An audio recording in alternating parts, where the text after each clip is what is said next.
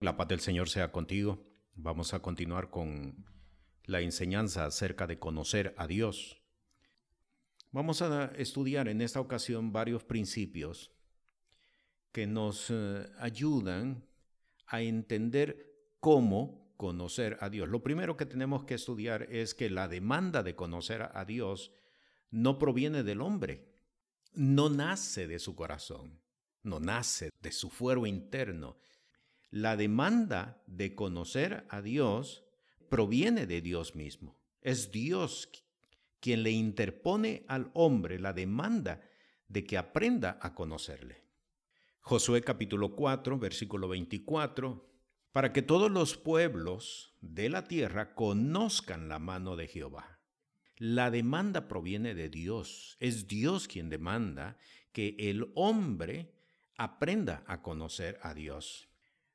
Salomón pronuncia también un discurso en el primer libro de Reyes, en el capítulo 8, versículo 43. Tú oirás en los cielos, en la habitación de tu morada, y harás conforme a todo aquello por lo cual el extranjero hubiere a ti clamado. Ponga atención a lo que sigue. Para que todos los pueblos de la tierra conozcan tu nombre y te teman. Es Dios quien interpone la demanda y la establece por su espíritu en el hombre. Esa necesidad de conocer, esa necesidad de entender, esa necesidad de acercarse a Dios es porque el espíritu mismo la establece en el hombre. Juan capítulo 17, versículo 3. Esta empero es la vida eterna, que te conozcan el solo Dios verdadero y a Jesús Cristo al cual has enviado. Es Dios mismo quien establece esa demanda y la impone como una necesidad en el hombre. Segunda de Pedro capítulo 3 versículo 9.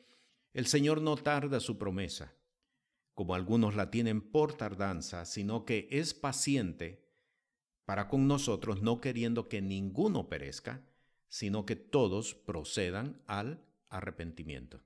Así que es importante entender eh, que la demanda que el hombre pueda tener, la demanda que la mujer pueda tener de conocer a Dios, no nace de sí mismo, no nace de sí misma. Es el Espíritu de Dios que ha interpuesto esa demanda y la ha establecido en su corazón para que se mueva en función de ello. Lo segundo que tenemos que entender es que conocer a Dios es un proceso de aprendizaje. Nadie nace conociendo a Dios. El que uno conozca más que otro es porque este uno ha tomado más tiempo y ha tenido más diligencia para aprender a conocer a Dios que el segundo. No es por la capacidad intelectual que alguien pueda tener, no es por los estudios teológicos que éste pueda tener, no, es por la intencionalidad de su corazón, es por la diligencia con la cual ha dispuesto a acercarse y aprender a conocer a Dios. Segundo libro de Crónicas, capítulo 6, verso 27. Tú los oirás en los cielos y perdonarás el pecado de tus siervos y de tu pueblo Israel, y ponga atención a lo que sigue, y les enseñarás el buen camino para que anden en él. Les enseñarás el buen camino. Conocer a Dios es un proceso de aprendizaje. Solamente el hombre y la mujer que están dispuestos a aprender a conocer a Dios son los únicos que podrán conocerle. No llega de la nada no llega sencillamente por simple revelación, llega por la disposición que la persona tenga de querer aprender a conocer a Dios. Job, capítulo 34, versículo 32, enséñame tú lo que yo no veo, que si hice mal, no lo haré más. Enséñame. Esta es la intención que debe de haber, la disposición que debe de haber en el corazón de, de la persona, querer aprender. Claro, tengo que decirte que aprender conlleva dolor. No es sencillamente de aprender en el sentido racional.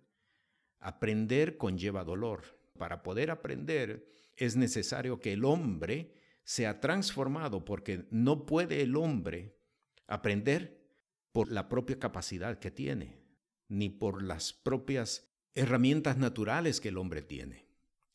Salmo capítulo 25, versículo 4, Muéstrame, oh Jehová, tus caminos, enséñame tus sendas. Así es que conocer a Dios es un proceso de aprendizaje, pero tengo que advertir que aprender conlleva dolor. Si la persona no está dispuesta a sufrir la transformación en su cuerpo, no puede aprender. La ilustración que quiero presentarte es la siguiente. Si un cable que está diseñado, un cable para energía eléctrica, está diseñado para transportar voltaje de 110 voltios, si de momento ese mismo cable lo conectamos a una fuente de 220 voltios, ¿qué es lo que va a suceder? Efectivamente, se va a desintegrar. Es decir, se va a, deshacer porque no está diseñado para soportar, para tolerar, para conducir energía de 220 voltios. Los seres humanos, en esta naturaleza humana, adámica, estamos diseñados para tolerar o soportar el poder, como dice el apóstol, el superminente poder del Espíritu Santo dentro de nosotros. La respuesta es no, no estamos. No podemos tolerarlo. Nos, nos desintegra. Para poderlo tolerar, para poderlo contener, el Espíritu mismo nos somete a procesos de transformación para poder resistirlo. De lo contrario, nos destruye. Esos procesos de aprendizaje de Dios producen en muchos casos dolor.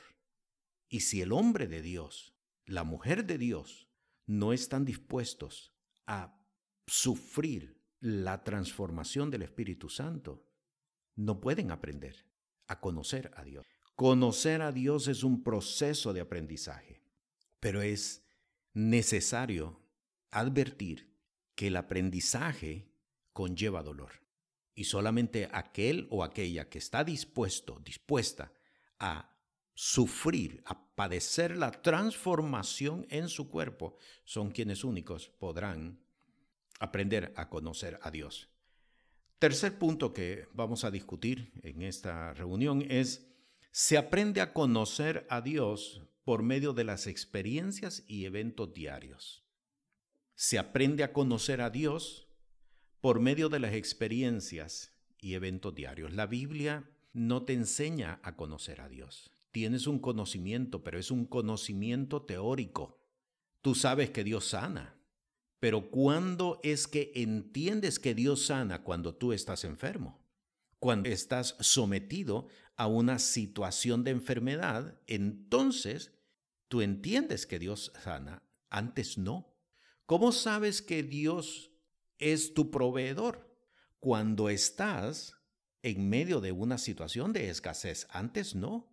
Aunque hayas leído en la Biblia que Dios provee.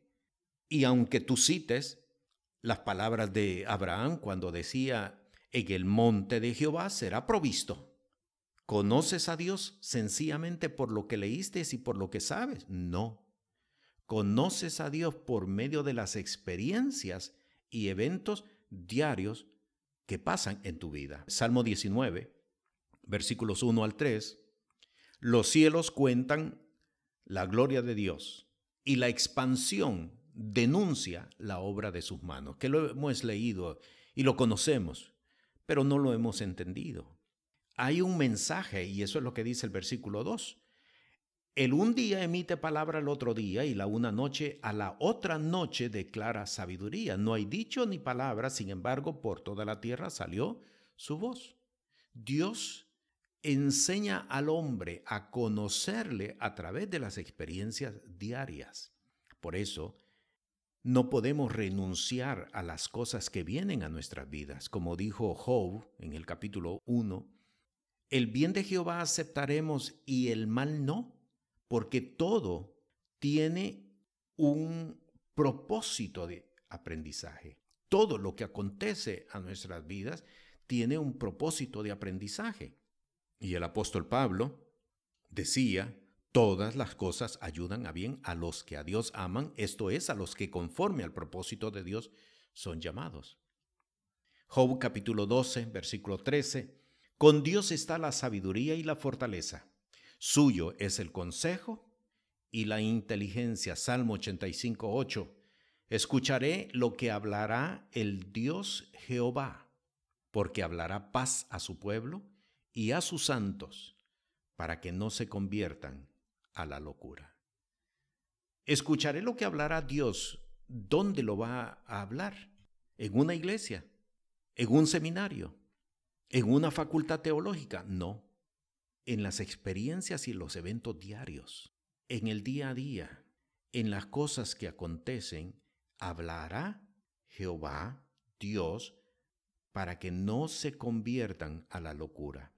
Amós capítulo 4, versículo 6, yo también os di limpieza de dientes en todas vuestras ciudades y falta de pan en todos vuestros pueblos. ¿Qué es lo que está diciendo el profeta? Que sencillamente hubo un tiempo donde escasearon los productos. Escaseó y por lo tanto no tenían para tres tiempos de comida, posiblemente no tenían ni siquiera para dos tiempos de comida, de seguro que para un solo tiempo al día. Eso es lo que está diciendo. Os di limpieza de dientes. O sea, no comían. Había escasez.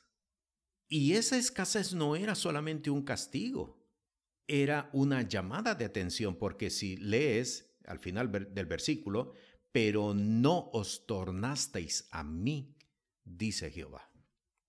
Así es que la forma para conocer a Dios, la forma para aprender a conocer a Dios es a través de las experiencias, a través de los eventos, a través de todo lo que acontece a nuestro alrededor, hay una enseñanza de parte de Dios. Lo que sucede es que el hombre pretende ver enseñanza de Dios por la aparición de un ángel, por la manifestación de, de Jesús mismo, pero descarta que a través de las cosas por las cuales pasamos haya una enseñanza de parte del el Señor. Mateo capítulo 16, versículo 3, y a la mañana, hoy tempestad porque tiene reboles el cielo triste.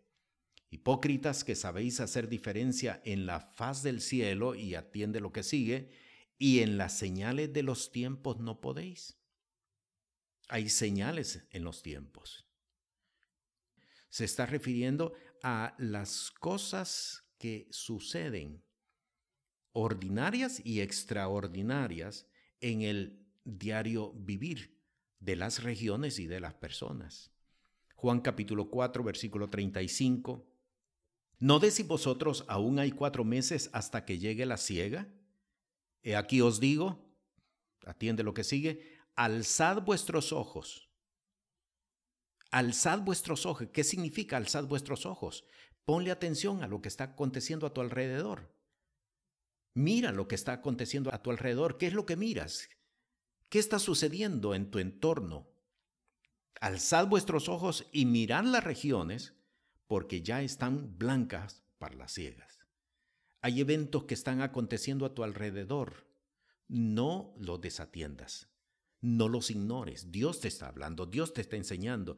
Te está enseñando acerca de cómo conocerle a Él para que aprendas a conocerle a Él y te está enseñando cosas que van a venir, cosas que están por suceder. Te está advirtiendo con el propósito, por supuesto, para que te prepares. De, de estos versículos sacamos las siguientes conclusiones.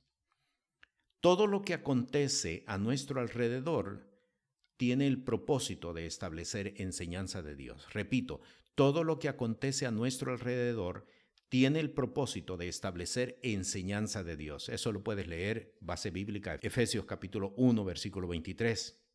la cual es su cuerpo, la plenitud de aquel que llena todas las cosas en todos, llena todas las cosas en todos. Lo que está sucediendo, lo que está aconteciendo, lo que se está desarrollando, tiene un propósito y es un propósito de establecer enseñanza de Dios. Dios te está hablando, Dios te está instruyendo, Dios se está revelando delante de ti. Segunda conclusión que podemos sacar es todo evento repetitivo tiene el propósito de llamar la atención. Todo evento repetitivo tiene el propósito de llamar la atención. ¿La enseñanza está en el evento mismo o en lo que viene a continuación? La enseñanza de Dios y lo que Dios te está mostrando está en el evento mismo o en lo que viene a continuación. Un evento que acontece en una misma semana, se repite en una misma semana o se repite en un mismo mes, se repite en un, periodo de tiempo. Es un evento extraordinario, no es que se da todo el tiempo, me refiero a, a que es algo que no están acostumbrados a verlo.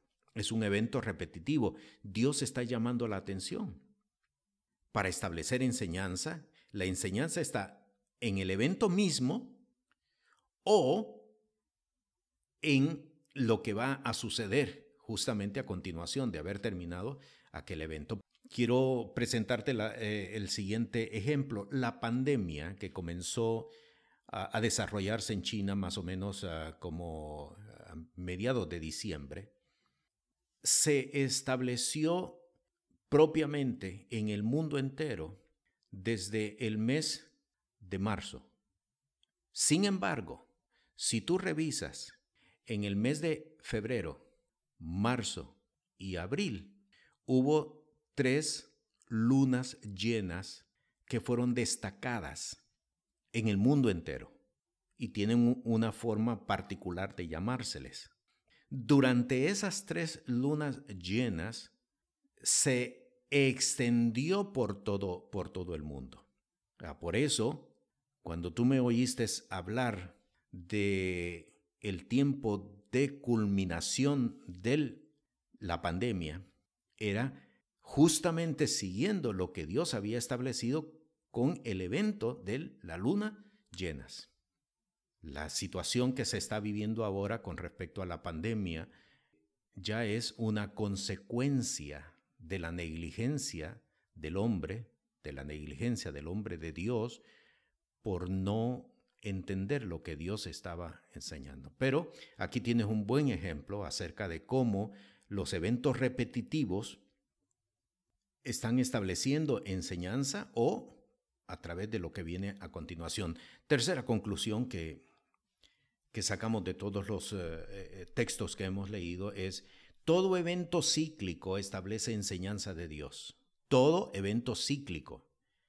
Lees, por ejemplo, Génesis 18, 14. ¿Hay para Dios alguna cosa difícil?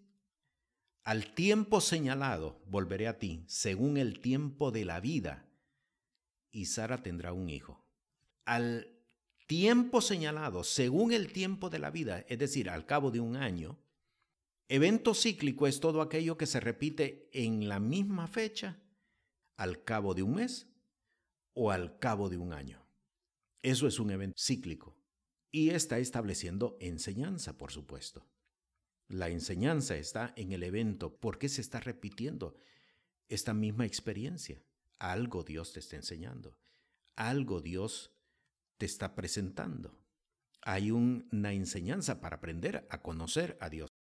Cuarta conclusión que sacamos de todo lo anterior que hemos leído, todo evento extraordinario establecido por temporada, es decir, por un tiempo, establece enseñanza de Dios. En Isaías 18, 6, y serán dejados todos a las aves de los montes y a las bestias de la tierra. Sobre ellos tendrán el verano las aves e invernarán todas las bestias de la tierra. Esta es la parte que necesito que le pongan atención. Sobre ellos tendrán el verano las aves e invernarán las bestias de la tierra. ¿A qué se está refiriendo? Es un evento extraordinario que va en contra de la naturaleza. Por alguna razón, las aves y las bestias de la tierra se refugiaron, desaparecieron completamente. Es un evento extraordinario. En este tiempo se acostumbra que uno vea las aves, pero de momento como que desaparecieron. Es un evento extraordinario. Y todo evento extraordinario establecido por temporada, tú sabes perfectamente que la primavera es característica por el brote de, de flores y de frutos. Si por alguna razón las flores no aparecieran en primavera y obviamente no hubieran frutos en primavera, hay un mensaje detrás de eso. No es normal que esto acontezca en este tiempo es un evento extraordinario, pues ese evento extraordinario te está enseñando a conocer a Dios. Hay una enseñanza y hay un mensaje, porque estás aprendiendo a conocer a Dios, pero estás entendiendo que hay también un mensaje que Dios te está, te está presentando. Bien, con respecto a conocer a Dios, se aprende a conocer a Dios por medio de las demandas que Él establece. Hay demandas. Dios establece demandas y lo hace con todos los hombres, sean creyentes o incrédulos. Lo que sucede es que obviamente solamente los hombres y mujeres de fe son quienes únicos van a entender la enseñanza. Los otros no lo van a entender, pero se ha establecido para que no reclamen después de que Dios no se les reveló a ellos. Génesis capítulo 22, verso 2. Y dijo, toma ahora tu hijo, tu único, Isaac, a quien amas, y vete a tierra de Moria y ofrécelo allí en holocausto sobre uno de los montes que yo te diré.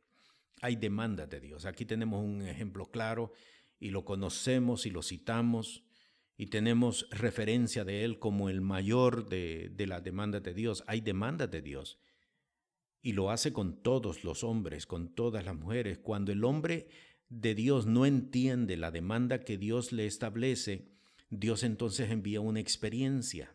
Por ejemplo, si Dios te ha demandado que no trabajes y tú no has entendido la demanda de Dios, ¿qué es lo que Dios envía a continuación? Dios envía escasez de trabajo. Deja de momento de tener clientes o de tener solicitudes de, de trabajo y la persona no entiende. Y en muchos de los casos, la persona puede inclusive hasta creer que eso proviene del enemigo. No, no, no proviene del enemigo. Lo que sucede es que Dios te presentó una demanda, pero tú no la entendiste. Y como no la entendiste, te sujetó a una experiencia para ver si por la experiencia ahora lo entiendes. Uno no puede decir lo que está sucediendo en mi vida es parte de de una mala decisión que yo tomé? ¿O es parte de la acechanza del enemigo, de la tentación del enemigo? No, no. Hay una demanda que Dios te interpuso, pero tú no la entendiste. Y por eso ahora estás pasando por la experiencia. Ya es la segunda forma que Dios está utilizando para enseñarte que hay una demanda sobre de ti. Pero en muchos de los casos, pues el hombre de fe, mujer de fe, no entienden y se lo achacan todo a las tinieblas como si las tinieblas tuvieran más autoridad que Dios. Hay demandas que Dios establece, pero repito, muchas de ellas no las hemos entendido como tal, como provenientes de parte de Dios. Por eso cuando vienen las experiencias, eh, ya es la segunda oportunidad o la segunda alternativa que Dios está usando para mostrarnos qué realmente es lo que nos quiere enseñar. Porque de seguro que tú has dicho en algún momento, Dios es mi proveedor, pero de momento cuando te afectan el trabajo, tú dices, caramba, e, esto, ¿cómo voy a ahora a vivir? Pero no acabas de decir que Dios es tu proveedor. Dios depende del trabajo para sostenerte a ti, para darte alimento a ti y a tu familia. ¿No es acaso Dios todopoderoso para inclusive hacer descender maná en el desierto? Pero como ves, muchos de los conocimientos que nosotros tenemos son conocimientos teóricos. Y aquí venimos a recalcar, no se conoce a Dios por medio de la Biblia, aunque esto eh, les pueda chocar a muchas personas y, y de seguro no puedan estar en acuerdo con lo que estoy diciendo, no aprendes a conocer a Dios a través de la Biblia. Tienes conocimiento de, de quién es Dios, pero a Dios tú lo conoces a través de las experiencias diarias. Cuando aprendes a entender que Dios tiene control de todas las cosas y que todo, todo lo que acontece en tu vida tiene un propósito de enseñanza. Por eso el hombre de Dios, la mujer de Dios, tiene que tener abierta la vista para ver lo que está aconteciendo a su alrededor, para poder entender qué es lo que Dios le quiere decir con respecto a conocer los atributos de Dios y qué es el mensaje que le está transmitiendo. Así que, con respecto al tema de cómo conocer a Dios, repito, insisto, no ingreses a la Biblia con la intención de conocer a Dios. Te vas a formar en un teórico. La vida de fe en Cristo Jesús no es teoría. La vida de fe en Cristo Jesús no consiste en cuánto estudio tú tengas. El estudio lo único que hace es alejarte en la realidad de Dios. No aprendes a conocer a Dios a través de los estudios teológicos. Aprendes a conocer a Dios a través de las experiencias diarias. Cuando estás trabajando, cuando estás caminando, cuando estás conduciendo, cuando estás realizando una labor, cuando estás realizando un trabajo, aprendes a conocer porque Dios va a utilizar todos esos medios para poder darte una enseñanza y una revelación acerca de quién es Él. Soy el pastor Montoya del Ministerio Apostólico Profético Cristo Rey. Visítanos en nuestra página ministerioscristorrey.com. La paz del Señor.